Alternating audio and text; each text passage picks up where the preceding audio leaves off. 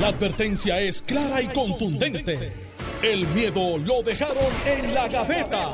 Le, estás dando play al podcast de Sin, miedo, de Noti1630. Muy buenos días, son las 9 y 5 de la mañana. Les saluda Ileana Rivera de Liz aquí en el programa Sin Miedo por Noti1 630. Gracias a todos por su sintonía. Ya hoy miércoles, para muchos mitad de semana y aquí conmigo el exgobernador Alejandro García Padilla. Buenos días. Buenos días, Ileana, a ti, al país que nos escucha. Eh, encantado de estar aquí, listos para el análisis. Y esperando que Carmelo ya viene por ahí, que la gente sepa, no, no, no, no vayan a sentirse mal. Estaba buscando esta idea en el otro lado del jardín.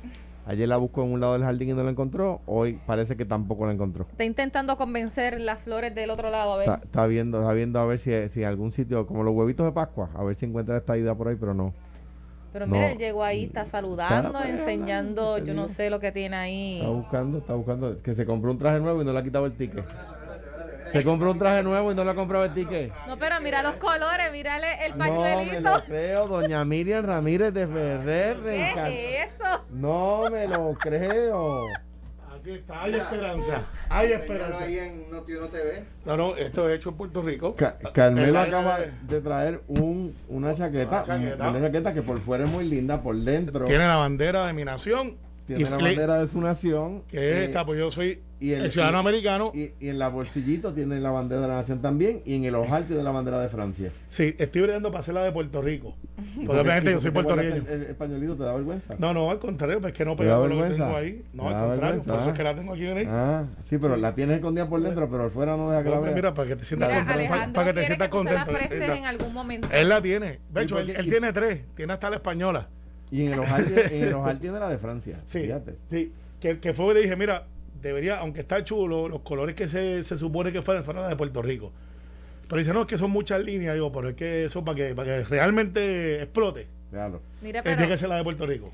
a Alejandro en el le, corazón. le- le toca un poquito ese pañuelito para que le dé un poquito de color a la chaqueta. Y No, no, lo- el pañuelito que él necesita es para que llore, porque pues muchos de los líderes del Partido Popular este, están en guerra. Pero nada, mira, yo creo que pocas cosas atrasan más la estadía que Carmelo vestido de bandera de Estados Unidos. O sea que- no, no, al que- contrario. Tanto así que les cuesta 800 billetes la hora para ir a tratar de hacer, deshacer lo que yo hago, que es traer los congresistas a Puerto Rico, hablarle de la igualdad y esas cosas. Entonces ellos contratan a Charlie Black para que nos desacrediten. Mira, tú, que digan, tú esos tipos que están allá abajo, no los Congreso aquí. y no ves ningún americano vestido de bandera. Sí, hay mucho, hay mucho, Ve hay algún mucho. puertorriqueño. Está, no. ¿Sabes que Los puertorriqueños somos bien, y cuando yo viví los 12 años que viví en los estados, Pero la somos chaqueta, bien- La chaqueta está bonita, el linen de adentro, pues no. no está bonito también. No me encanta, y, y- pero. Y, y de- y yo soy bien orgulloso de mi bandera, de güey. No, pero yo- no, no tiene nada que ver. O sea, yo, no- pero tú te la pones y no tienes que estar yo no tengo, es que yo, o sea, no, Sí. no, no me, quiero decir, no, no es, no es por esa bandera. Si tuviera la bandera de Japón tampoco, pero, pero, pero me parece fenomenal. No, mira, y, y yo estuve, yo acabé de final, Te pero estaba lindo, el lindo, estás lindo, estás lindo. Por, vamos por lo menos, la idea es este, verse recogido. Estás lindo, estás bien, estás, estás bonito. Aida, estoy seguro que está en el carro y no te dejo venir solo.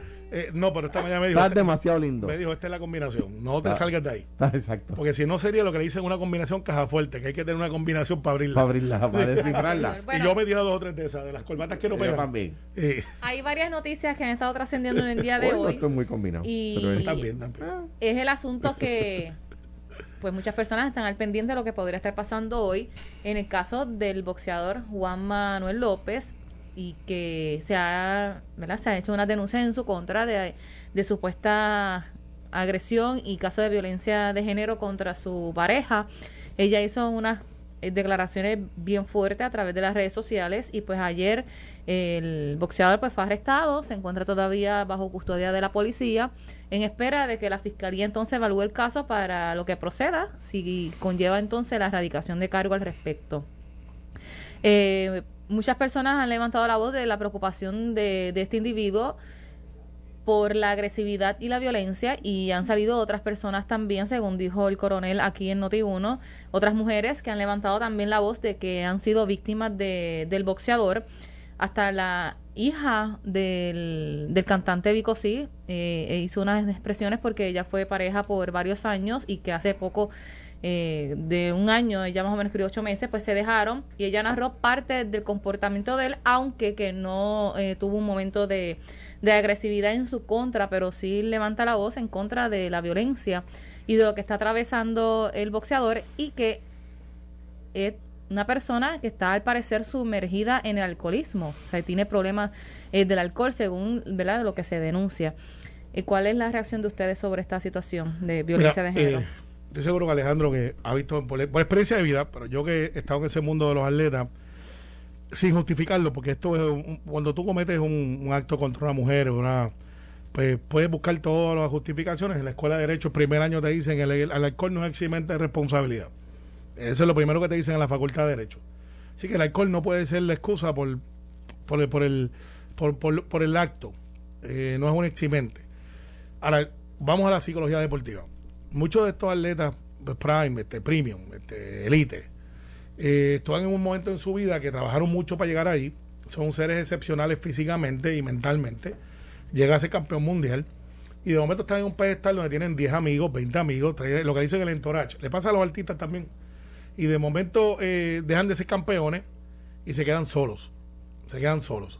Entonces, ese estilo de vida que es muy sacrificado, de un, sobre todo de un boxeador que tiene que ver con el peso, eh, las dietas, todas las cosas que tienen que hacer, de momento tú ves que engordan, se dejan caer eh, y se caen en depresión, porque ya no están donde estaban. O sea, ya se acabaron los hoteles de cinco estrellas, se acabaron la gente que llegaban de campeón, ¿cómo está? Eso lo vi, ya dijo esta mañana que están sin dinero.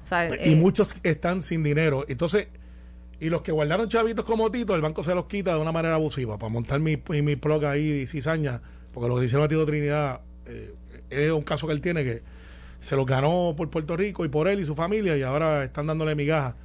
Pero le pasa mucho boxeador. El boxeador es lo más típico que vemos porque el pelotero... Y otros deportistas también. Que sí, el pelotero de Grandes Ligas les pasa también. Los que estuvieron lo que se llama tomándose un café, que es que estuvieron dos, tres años en Grandes Ligas, no hicieron millones de millones eh, pero tuvieron una casita buena, boxeadores, atletas, en fin. La psicología deportiva existe porque pues esta clase de trauma se ve, entonces se frustran con la vida y toman decisiones equivocadas. Equivocadas. A veces tiene que ver mucho con la educación y valores. Muchos de estos boxeadores vienen de, son gente bien humilde, trabajadores, a veces vienen de hogares disfuncionales y encuentran en el boxeo eh, esa salida hasta que se convierten en unos grandes atletas. Le pasó a Mike Tyson, le ha pasado a muchos de ellos, a, Hopkins, a toda esta gente, luchadores de la WWE que quedan sin chavo, que tú los ves, ahí hasta jugadores como Iverson de la NBA, que hasta jugó en Puerto Rico, que ganó 30, 40, 50 millones y andan pelados por ahí por las calles. Un pelotero como Richotero, que está en México, estaba hasta los otros días deambulando, pelotero puertorriqueño que jugó los Phillies. Y, ahora tú lo ves y no es la sombra lo que eran. En fin, nuestros atletas a veces necesitan ayuda, pero también tienen que ayudarse ellos mismos tiene que ayudarse, tiene que reconocer, pues tuvo una etapa de la vida. Hay otros, por otro lado, como Coto, que tú has visto a Coto, que salió del boxeo, y Oscar de la Hoya, con sus tropiezos, porque los tienen. En el caso de Oscar, que ha sido público, pero se mantienen, ¿sabes? Y, guardaron, y guardaron. Lo de Juanma es muy, muy lamentable porque yo lo vi pelear varias veces y le disfrutamos sus peleas. Y era un peleador de estos bravo. Ahora bien, ella, ella los puños son para ring no para bien. Ella saca una valentía y lo deja saber en el video que llevaba ya hace un tiempo en ese tipo, en ese patrón y que por evitar eh, dañarle su imagen, eh, la percepción pública, ella, mira, mantenía eh, silencio, pero pues ya no aguantó. Y ella no debe ser la única dentro de muchos casos que se puedan... Es lo, es, lo, que me preocupa. Que estar pasando. Mira, hace unos meses discutíamos el caso de la pareja, no recuerdo el, nombre de la víctima, eh, eh, del Diamante Verdejo, otro boxeador. De Keisla. Keisla. Eh, discutíamos a la misma vez el caso de un guardia de seguridad de un centro comercial que mató... Andrea Ruiz Costas. Andrea Ruiz. De una manera cobarde. y, y de repente estuvimos discutiendo eso todos los días, era el sabor del mes, y de repente se acabó la discusión. Protestas, ni una menos, toda la cosa, y de repente nos movimos al próximo tema. Y yo dije en aquel momento, hasta que maten a otra o hasta que le peguen a otra, una persona famosa, porque no es que le den que cualquier eh, abusador por ahí, cobarde, le pegue a su mujer. Es que venga alguien famoso y lo haga. Y ahí vamos a discutir el tema otra vez. Mientras tanto, el tema de educación con perspectiva de género, lo ¿qué es lo que atiende este problema? ¿Qué es lo que atiende el problema en su raíz? Lo vemos como un tema de transexuales, transgéneros, gay y lesbianas. Y, tú ves a, gente que obviamente ilustra cuando habla que necesita ser educada sobre perspectiva de género, reduciendo el tema de la educación sobre perspectiva de género a si puede haber baños coet en las escuelas o no. Porque ese es el problema, que falta educación. Que son personas educadas en una sociedad machista, que se han cultivado en ese caldo machista, que han eh, respirado, que han saboreado el machismo toda su vida y nunca fueron educados. Fueron mal educados. Ah, pero ahora una persona famosa eh, se le imputa un, un acto de agresión terrible y volvemos a discutir el tema. Y de repente este tema otra vez. Está el periódico y los noticieros se movieron allá. Y el periódico lo levanta. Y nosotros también, claro, es noticia, hay que levantarlo, por supuesto que es noticia. Bueno, pero, pero en un principio se hacía mucho ruido también en la exigencia de que se le declarara una emergencia nacional por ¿Y la violencia de género. Nada. Y se declaró y allí quedó. ¿Y qué pasó? Y allí quedó. Pues ahí quedaron. Y ahí quedó. Entonces, ¿dónde están? ¿Qué tanto ruido hacían exigiendo eso? Ah, ¿Detrás de qué iban? Que ahora entonces, ajá. Pues, ¿Dónde pero, están? pero en deferencia a ellos, y uniéndome la crítica también, en deferencia a ellos decían, no puede ser simplemente una orden ejecutiva o, ¿verdad? Pero, pero vamos, vamos a darle, vamos a darle entonces eh, eh, contemporaneidad. Cuando yo lo propuse, el PNP se opuso. Hoy el gobernador, que es del PNP, está a favor. Han migrado. Qué bueno. Han evolucionado. Qué bueno. No se nos olvide que cuando yo lo propuse, que se implantó la carta circular con educación transversal, perspectiva de género en la escuela, el PNP se opuso y se arrancaron las vestiduras. Y esto es Sodoma y Gomorra, decían. Hoy el gobernador del PNP está de acuerdo conmigo. Se unió a la corriente moderna. Se unió y el gobernador mismo ha dicho, envíenme el proyecto. ¿Qué hizo el PNP en el 2017 cuando ganó? ¿La eliminaron? ¿La eliminaron? Juanma ya, ya era adulto en el 2017. No iba a volver a la escuela a educarse. Pero podemos evitar que los, los que son, los que se educaron igual que él, que están hoy de primero a cuarto año, a esos los podemos impactar todavía y los podemos educar. Queremos solucionar el problema. Descarguen la medida. Ah, ya, esto se ha discutido, y te paso el batón. Eh, esto se ha discutido a la saciedad, está allí radicada en la Asamblea Legislativa. Y si, y si, la, si fue donde la colgaron retrógradamente el cuatrenio en la sesión pasada, retrógradamente que la vuelvan y la radiquen y la descarguen. Ah, no, pero va a venir algún, alguna persona educada en ese caldo de cultivo machista a decir que eso lo que permite es que las niñas se vistan de niños y los niños se vistan de niñas. Ah, hasta que vuelva hasta que vuelva un abusador a pegarle a la mujer. Ah, pero que sea famoso. Porque si no es famoso, no, lo discutimos tanto. Una noticia. Mira, comprendo que esto es un asunto que Alejandro ha venido trabajando desde que fue senador y después como gobernador y dentro del Partido Popular, Eduardo Batia y Alejandro han llevado la voz cantante en contra de algunos miembros del propio Partido Popular y en el PNP la cosa está dividida.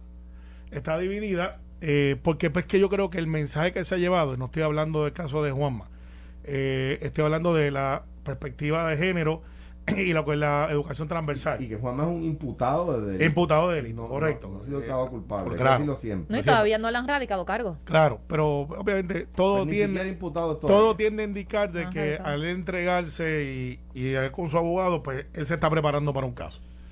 ¿Qué sucede?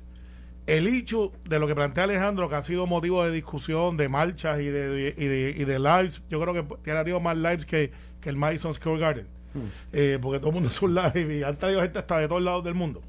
Es un hecho de qué realmente es perspectiva de género, qué es educación transversal, qué es lo que es equidad entre hombre y mujer. Estos días hemos estado hablando de eso deportivamente, eh, de, de, qué es lo que es respetar la vida, respetar este eh, el ser humano. Siempre se mezcla porque hay grupos que tienen agenda Que lo limitan. que lo limitan, que dicen, ah, pero eso es que un nene mezclado, es que lo limitan lo limitan, las áreas. que dicen, bueno, pero es que esto es, si un nene se quiere vestir de mujer, pues un- un- una nena se quiere vestir de hombre, eh, pues eso no puede ser. Yo ahí me declaro conservador, Pero, pero, pero de- no estoy en contra, y aquí que va la discusión de lo que podemos converger. ¿Una vida vale una vida? Sí. Y, y, y, y te declaras conservador, yo creo sobre eso porque no creo que tanto. Te voy a decir por qué. Cuando yo era muchachito, cuando era niño, había iglesias en Puerto Rico, todavía quedan algunas, pero ya mucho menos, que no le permitían a las mujeres ponerse pantalón porque eso era vestirse de hombre. Y gracias a Dios la sociedad ha ido evolucionando, incluso esas iglesias han, han aprendido, ¿verdad? Y han, han hecho mejores estudios bíblicos y todas esas cosas, y se han dado cuenta que no, que mire, mire, eso no, no puede llevarlo a ese extremo, ¿verdad? Entonces, de repente, ¿qué es vestir de hombre? ¿Qué es vestir de mujer? O sea, si yo me quiero poner una falda, me la pongo, ¿y a quién le importa? Bueno, la Confederación Oye, Pentecostal sabes, la a- a- semana bueno, pasada a- a- dijo a- que la enseñanza de perspectiva de género tenía que Bueno, ver con le va, le homosexualidad. va a- le va Pero- a importar el que le molesten las piernas flacas, pero, pero más allá de que el que le, le moleste ver mi pierna flaca, que a quién le importa. Ok, perfecto. Y vamos a entrar a esa discusión ¿Por qué que, el que, Estado regula si yo me pongo falda o que- que- pantalón? aquí, aquí es que vamos. Y yo creo que aquí va a ser la discusión de donde nos dividimos en el programa y la audiencia de un lado y del otro. Y eso es bueno, tener esa discusión.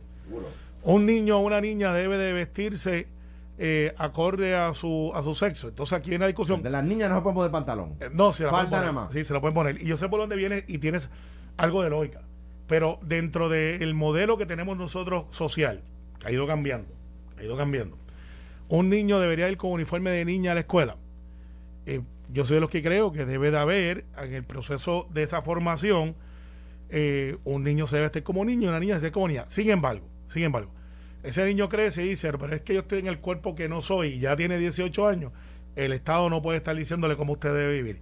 Eh, pero yo soy de los que creo, y ahí es que yo me he clavado con conservar, que un nene se debe vestir como un nene y una nena como una nena. Y dicen, ah, los baños, que es el otro dicho. Debe haber baños de hombres o baños como que ya existen, dicho sabe de paso, los tienen todo el mundo, se llaman baños familiares, diseñados para que papá y mamá, o un papá que lleva una nena, la pueda llevar ahí, o una mamá que lleva un nene, puedan entrar a un área segura donde en ese grupo tú puedas atender las necesidades biológicas de ese niño o esa niña. El hecho aquí es cuando yo creo que tratamos de llevarlo más allá de y tratamos de limitarlo, como dice Alejandro, de que un nene quiere ir con uniforme cuadriculado, no sé si lo usan ya. ¿Te acuerdas que era el cuadriculado que usaba? De distintos tonos. de Eh, distintos y, tú vas allí y dices, pues hoy Juan va con el uniforme de cuadriculado de nena, o lo que está diseñado para una niña, y va para allá. Dice, porque yo soy nena, pues yo me siento como una nena. Y sus papás lo permiten. Y, y su papá no permite. ¿Y Ah, qué le importa al Estado? pues, yo ahí tengo un nicho, pero un nicho por eso de que lado conservador. Sin embargo, Juan cumple 18 años y dice, papi y mami, no importa lo que usted diga. Yo soy lo que soy. Claro. Pues Juan tiene derecho a vivir su vida. Y todos tenemos que respetar esa vida. Y no puede haber un crimen de odio. y No puede haber alguien que diga, mira este zángano o esta zángana. O, o lo que se hacía antes, que hemos mejorado mucho como sociedad, que le pitaban y hasta le, se reunían en un sitio y había gente que los cazaba como si fueran este eh, eh, como si fueran animales. Y decían, mira, vamos para el lado de para vending, que era donde. Y allí venían y le daban una pela a uno y era el chiste del día. No. Nosotros hemos crecido. Pero en la cuestión escolar, que es donde está la- realmente la. Yo comprendo los padres que dicen nenes deben vestirse como nenes y nenas como nenas. Mira, yo recuerdo cuando, cuando impulsamos en Puerto Rico, antes que el Tribunal Supremo lo decidiera, el matrimonio igualitario. Una compañera de clase de mi hija le dice a, a mi, le, le dice a mi hija que lo que yo estaba haciendo era pecado. Y Ana, que en aquel momento tendría 12 años, le dice, ¿tú no estás de acuerdo con el matrimonio igualitario? Y la niña le dice, no. Y Ana le dice, pues cásate con un hombre no te cases con una mujer. Queriendo decirle, una niña de 12 años, pues tú te casas con quien tú quieras, pero deja a la persona casarse con quien le dé la gana. Pues, Pero, o sea, pero ya ahí tienen una edad. entonces, de Y- y- repente, ahí también se ha evo- evolucionado. El PNP se oponía. La verdad es que se oponía, no quería incluirlo en el Código Civil. Y, pero se ha evolucionado. Oye, y la evolución es buena. Eso es bueno. Bueno, Ah. esto es como la marihuana. La marihuana va a ser. eh, yo estoy en contra de la marihuana recreativa, en contra. Pero sé, por experiencia de otras jurisdicciones, que en cuatro o cinco años, después que tú apruebas la medicinal, la transición a la recreacional es inevitable. Porque se dan cuenta que no se cayó el mundo cuando se aprobó la medicinal como decían que iba a suceder. Bueno. Todavía me molesta tenemos socialmente, que tenemos que pasar a otros temas, pero, lo, pero me reafirmo. Pausa. Si no queremos atender esto como el sabor del mes, cada vez que una persona famosa comete un acto de violencia doméstica o de violencia, o violencia de género, tenemos que educar sobre perspectiva de género en las escuelas. Estás escuchando el podcast de Sin, miedo, de Noti1630. 9.35, aquí en el programa Sin diremos Miedo. ¿De quién estábamos hablando? Sí, pero pues, como buenos puertorriqueños estábamos quemando gente fuera de la No, que va. Ustedes. Eh, eh, eh, no, y tú me ayudaste. no, yo no. Ella- yo ella- entrevisté Yo y es verdad. Así que, vale, está en el bate. Bueno, vamos a entrar con los próximos temas. Ay, Dios mío, señor, esto... Aquí estamos, sin miedo. Bueno, este, ayer eh, se confirmó los nombramientos de Edwin Mundo y Ferdinand Mercado para ser parte de la Junta de, Redistribución Electoral. Sin embargo, esto no ha caído del todo bien dentro de los partidos de minoría porque ellos entienden que no se les toma en consideración para eh, realizar estos nombramientos. Entiéndase, eh, Movimiento Victoria Ciudadana y también el Partido Independentista Puertorriqueño. ¿Por qué a ellos no se les incluyó en este debate? La constitución lo que expone es que son dos representantes nombrados por el gobernador. El Congreso de los Estados De Unidos. partidos distintos. De partidos distintos. En el Congreso de los Estados Unidos son los congresistas quienes eh, dibujan sus líneas territoriales. Bueno, eh, de de partidos distrito. distintos, pero entonces están los otros partidos. Ay, No, pero es que vamos. El- Bueno, la Constitución dice que son dos. Entonces, el, vamos a analizar las cosas en frío. Fíjate que yo soy del PNP y Alejandro del Partido Popular, aunque eso es casi inolvidable. Vamos a analizarlo eh, en frío. El gobernador tiene derecho a nombrar dos. ¿A quién tú crees que nombraría cualquier gobernador? A los dos que tienen más representación. Olvídate que sean populares PNP. Porque la razón es que si tú estás tratando de incluir la mayor cantidad de gente, pues tú buscas los primeros dos partidos que son los que tienen mayoría de representación. Esa es la voluntad del pueblo, que fue parte del discurso ayer de Ana Rivera Lacem, que si el pueblo mandó un mensaje claro, ahora vamos a interpretar el mensaje que Irma, Irma, Irma, Ana Irma Rivera Ana Irma. Rivera expone. Si el mensaje fue bien claro, hay una mayoría de gente que está en el Partido Popular o en el Partido No Progresista. Y hay un mandato de pueblo a ciertos candidatos que no son de distrito, que corrieron por toda la isla en una acumulación, en propio derecho, y que salieron electos. Ahora, ¿qué es lo que hace la Junta de Distribución? Esas dos personas contratan, eh, tienen un presupuesto de medio millón de pesos, contratan diferentes recursos para planificar. Estos son como hacer un mapa de una isla desierta. Y dicen, pues vamos a tirar las líneas por donde es que van. Y lo usan utilizando unos parámetros que no son caprichosos. Por ejemplo, tienen que cumplir que sean contiguos. O sea, yo no puedo poner el distrito de Bayamón y incluir a Ponce. Tiene que ser contiguos, uno al lado del otro, y que tengan cierto número de población, de electores representativos de, de lo que hay ahí, ¿sabes? y los Cada- datos que se utilizan son los del censo. los del censo, no son los del Partido Popular, Por no son eso los del PNP. Cada, cada 10 años luego del censo. Cada diseño después del censo. Usando esos números, entonces tú dices, bueno, pues para poder tener el de Bayamón con medio millón de personas, ¿quién perdió población? En Puerto Rico no va a haber tanto cambio. Va a haber cambio, sí, normal, pero no tanto porque a pesar de lo que yo creía, quienes han perdido la población, la pérdida de población está en menos del punto, en menos del 1%, 2%. Cuando hay cambios bien grandes es cuando tienes una pérdida de población de 3 a 4%, que lo tienen 5 o 6 pueblos en Puerto Rico, que perdieron 4%. Por lo tanto, San Juan es uno de los sospechosos, dicho sea de paso, que perdió mucho, pero no llega ni a 4, llega a 2. Si supone, supone que si tú no tienes una pérdida de 4% de población, casi todo se quede más o menos igual. ¿Qué sucede? Ellos plantean, no me incluyeron a mí, yo tengo un mandato de pueblo, pero es que ellos no tienen representación distrital. O sea, que los únicos, los únicos que tienen representación distrital hoy día es el Partido Popular y el Partido No Progresista. Y entonces, ¿por qué levanta la voz? No sé Bueno, no porque pues, hay gente que se quejan por quejarse, hay gente que en vez de volver en sí vuelven en no. Hay gente que prometieron muchas cosas en la campaña y no lo hacen en la ejecución y llevan allí ocho meses. De hecho, uno de los argumentos en el debate para el profesor Bernabe y senador es que él decía, el pueblo habló claro. Y dice, sí, y tú no estás de distrito y, y veniste gente para el distrito y no salieron electos. Y decía, no, porque también entonces la democracia es defectuosa. No lo es. Si nombrábamos a Rubén Berrío y a Manuel Natal, hubiese llorado de la alegría, porque él llora por todo, pero este pues hubiesen dicho, ah, eso está bien. No, no funciona así. Lo que no te dijeron dentro de su argumento que no se sostiene es que eso va al Supremo.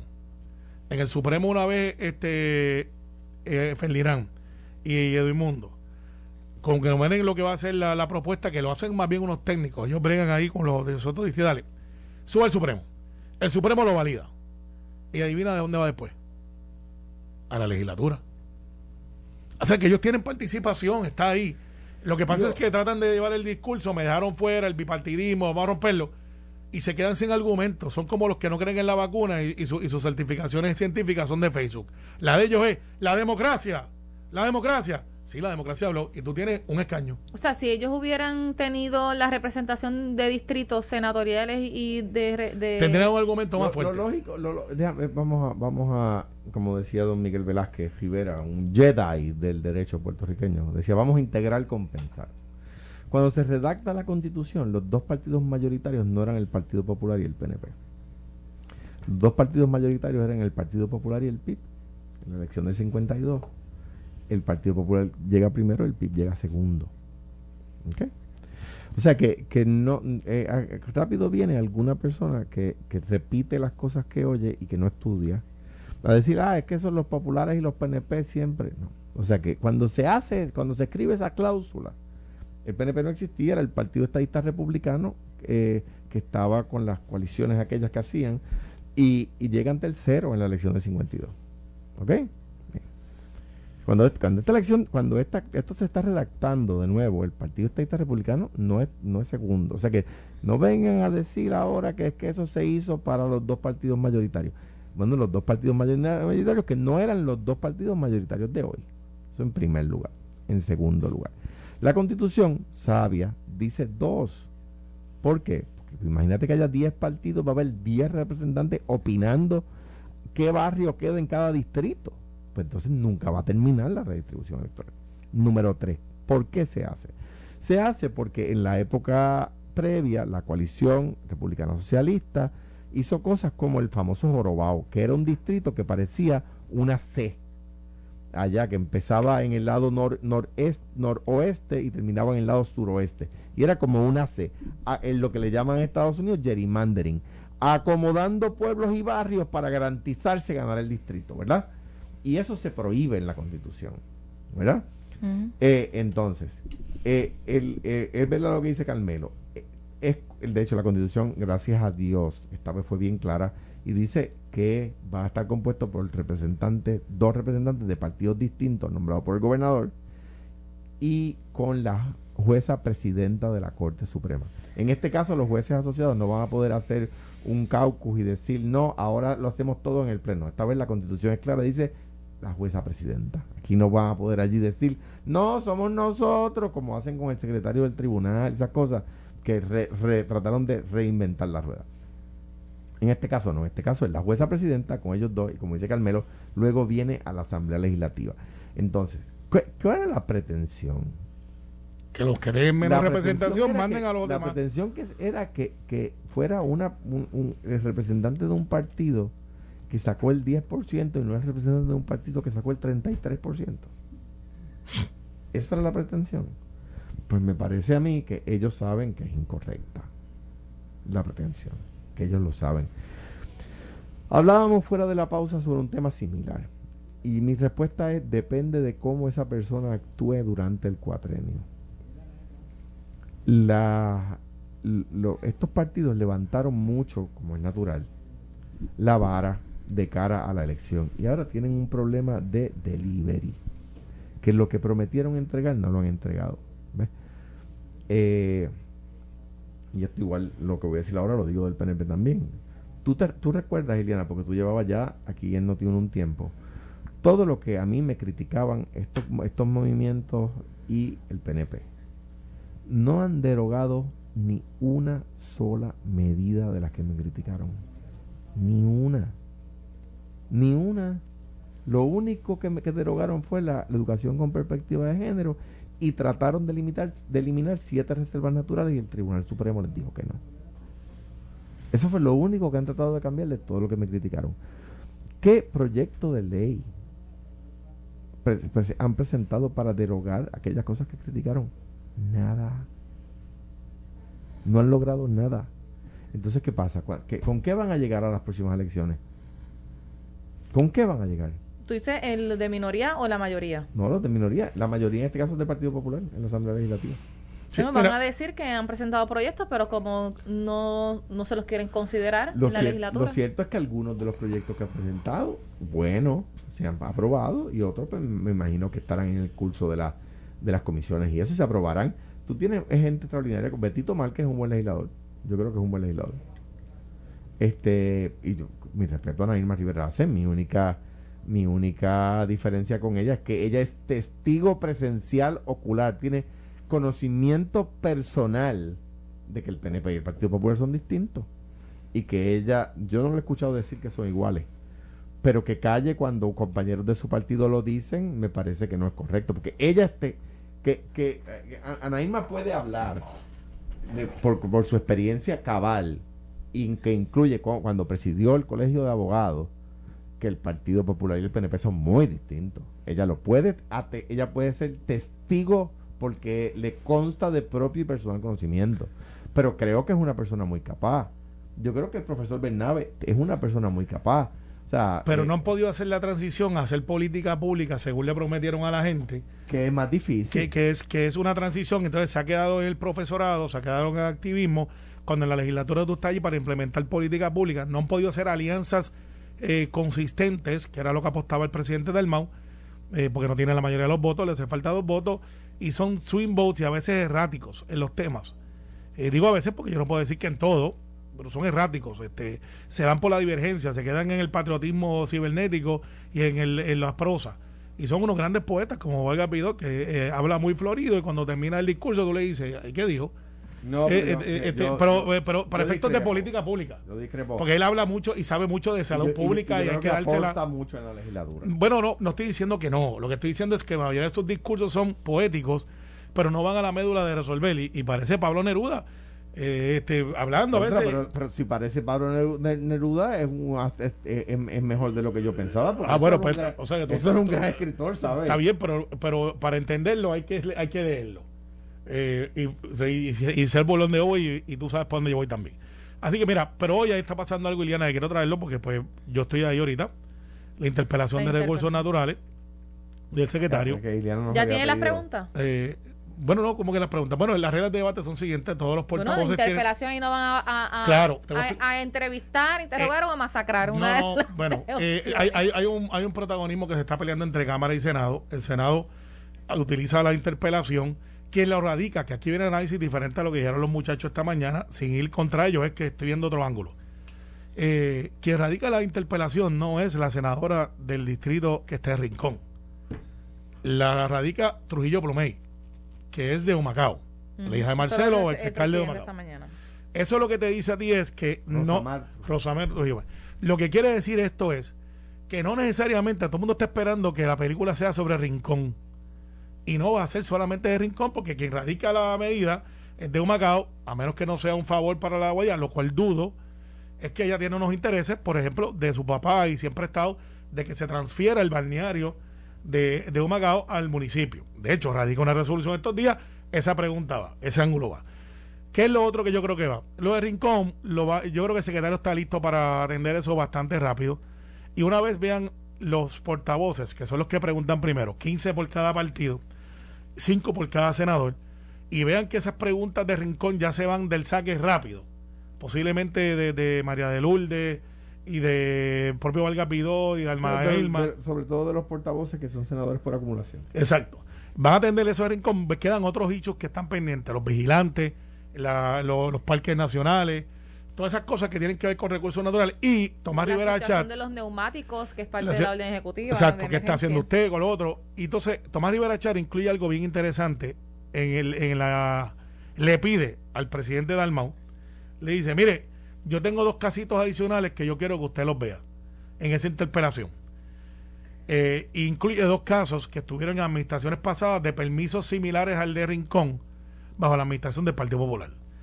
Y esto lo que trae, eh, y esto se ve de dos millas, es el contraste de que, mire, porque están persiguiendo al secretario Machalgo cuando aquí hubo secretarios bajo la administración del Partido Popular que hicieron muy parecido a lo que le están adjudicando a Machalgo, que en mi opinión, Machalgo lo que tuvo fue una crisis de no poder atender correctamente el, el hecho del saque, lo dejó madurar.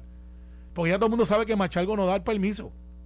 Ahora Rincón, el municipio, que tiene el récord diciendo estoy a favor del proyecto, ¿cómo es que se llama el de Rincón? Este, Sol y Ma- Playa. Sol ¿ah? Sol y Playa. Sol y El Pla- Sol- y Playa. Sol y Playa. Rincón había dicho como municipio popular, estamos de acuerdo, esto y lo otro. Pero yo creo que, que, que recursos da un endoso. Eh, Da endoso de lo que es el deslinde, pero quien da realmente es OCPE, que antes era que dar el permiso. quiere pedirle el permiso. este Entonces, tipo de interpelación pero, debe espera, déjame darse decirle, o- ahí es que va. Rincón ayer, antes de la vista, dice, eh, dame un deslinde nuevo. O sea que ya el discurso va cambiando. Va cambiando, ya no es Machalgo el, el, el que lo llamaron, no es Machalgo el que protege a un primo este, de los ámbitos de Colón y de Ponce de León que está relacionado a Pierluisi. Ya es, bueno, pues ya esto se va a caer. Vamos para el próximo tema, porque Machalgo yo creo que va a salir muy bien del dicho de Rincón. Tiene que atender otros hichos, los de la caverna, la caverna de Camuy. Tiene otros hichos que tienen que ver con recursos naturales, que él los heredó en marzo cuando él entra y tiene una oportunidad real de ponerle en perspectiva lo que él no ha podido comunicar, por las razones que sea, de todo lo que se está haciendo en recursos naturales en menos de un año que él lleva en su, en su secretaría. Recuerda que Machalgo es un carry-over. Al ser un carry-over no tuvo que pasar por el Senado actual. Y mi opinión, y esto se lo pasó a Alejandro ahora, es que aquí lo que hay es tratar de tumbar a Machalgo para traer el otro, que se puedan dar negociaciones que yo he dicho que a veces que son cañoneos para que el próximo secretario, si pasase, responda a unos intereses que no necesariamente son de recursos naturales. Esa es mi opinión. Machalgo yo creo que si lo hace bien, como estoy seguro que tiene que haber preparado, va a reivindicar hoy su opinión pública y va a venir otro tema con otro jefe de agencia, porque así funciona esto. Me parece que, eh, hay dos, eh, dos eh, experiencias distintas recientes que pudieran ser el desenlace de esta tarde.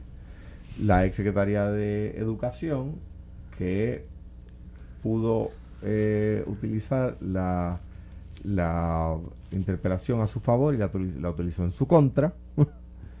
y el actual secretario de Salud, el doctor Mellado, que eh, eh, pu- pudiendo utilizar a su favor, la utilizó a su favor.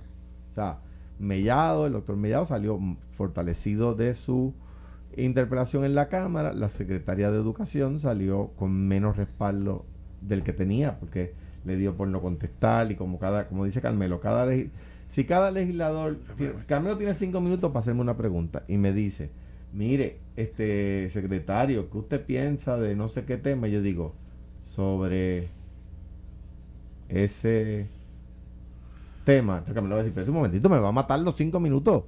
No, no haga eso, ¿verdad? Sí. Entonces, pues salió débil de allí. La, la exsecretaria salió muy débil allí. Eh, eh, me parece que son los dos caminos que hay y que, el secretario Machalgo debe estudiar. Yo, eh, sin tratar de ninguna manera eh, prejuzgarlo en su desempeño de hoy, él puede anticipar algunas de las preguntas que le hagan los senadores. No las va a poder anticipar todas. Eh, puede anticipar algunas de esas preguntas. Debe estar preparado para esas preguntas. Los legisladores saben o deberían saber que la pregunta que ellos entienden que es la más dura, la más brutal, la pregunta que todo el mundo quiere oír, es para la más preparado que él está. Sí, Entonces, a mí, me, cuando yo era secretario, me, me fascinaba eso, porque el legislador... Sí, que ya van preparados. Yo iba a una vista sabiendo Debe. lo que me iban a preguntar, digo, uno conociendo más o menos el tema, y obviamente le trataban de tirar una bola rápida a uno, pero es que uno, si tú sabes, si el bate- bateador sabe, Carmelo fue pitcher, si el bateador sabe que lo que viene es un fastball, estoy jugando con ingenio. Si, si el- eh, todavía pitcher. Este, si, el- si, el, si, el, si el, el, el- en, el, ca- en el caso de cualquier pitcher, el, si el bateador puede anticipar que lo que viene es un- una recta, ¿Te preparas? pues te preparas y es mucho más probable que Pero lo que dé. pasa es que también En el caso de Carmelo es bien fácil anticipar porque sabe que uno, uno sabe lo que viene es una bola. Y ya han sido Sí, y discutidos viene para y que ya muchos temas y que va para primera. No, muchos no, se- temas se han preocupa sido que no le dé un discutidos bolazo, públicamente ya. Bueno, No, mira, pero lo que pasa es que va a ser, va a ser una interpelación de la que mañana tendremos más detalles. Es un- si tú me preguntaste si, si el Senado hizo bien interpelar, el Senado tiene esa facultad. No es un wipipío, no lo puedo usar pero todos lo los que pasa es que pueden hacer los procesos como están haciendo en la Comisión de Hacienda, que lo que hacen son unas vistas públicas para llevar a los jefes de agencia y explicar, en el caso pues, de la Comisión de Hacienda, en asuntos presupuestarios y en qué están utilizando el dinero. Sí, pero la lo interpelación es- está todo el mundo incluido, es más, es, es más friendly para el que lo está viendo, se puede tornar un poco aburrida porque las preguntas del principio son como las que todo el mundo está esperando. Pero si yo fuera a asesorar al secretario, tanto que el secretario tiene que estar listo y no debe tener temor en decir, no sé la contestación, deme dos días o deme, o déjeme, o tengo un asesor mío aquí al lado, que- porque los secretarios no manejan todo. Y, y sin miedo de decir, deme dos minutos y le tengo la contestación. Pero Y debe decir- guardar esa respuesta para algunas. Si de repente esa es la regla general y para nada tiene información, entonces va a ser peor. Claro, y yo creo que la Cámara hizo la estrategia de, de- de referirlo para ver si él se asusta y dice, lo que tú digas ahí en la del Senado lo puedes usar en tu contra en el referido para justicia. Y, y no debe tener ningún miedo el secretario de decir la verdad. Es decir, esto es lo que hay, porque hay abogados que le dicen a sus clientes, eh, no te puedes autoincriminar, no recuerdo, no sé, y eso no debe ser. El secretario tiene que ir allí, contestar las preguntas, el referido de la Cámara es político, no tiene mérito, no tiene pie ni cabeza, y es una estrategia para que el secretario empiece hoy a decir, no puedo hablar porque tengo un referido y me han dicho que no hable. No, el secretario tiene que ir y tiene que hablar. Bueno, pues ya estaremos al pendiente así y usted en sintonía de Noti1 para que se entere de lo que esté pasando en esa vista. Así que gracias por la sintonía Una y a pregunta, ustedes. ahora dígame. Carmelo está vestido de bandera, ¿tenemos que despedirnos con el himno? Ah, esa es buena. Esto fue, el podcast de Sin, miedo, de Noti1630. Dale play a tu podcast favorito a través de Apple Podcasts, Spotify, Google Podcasts, Stitcher y notiuno.com.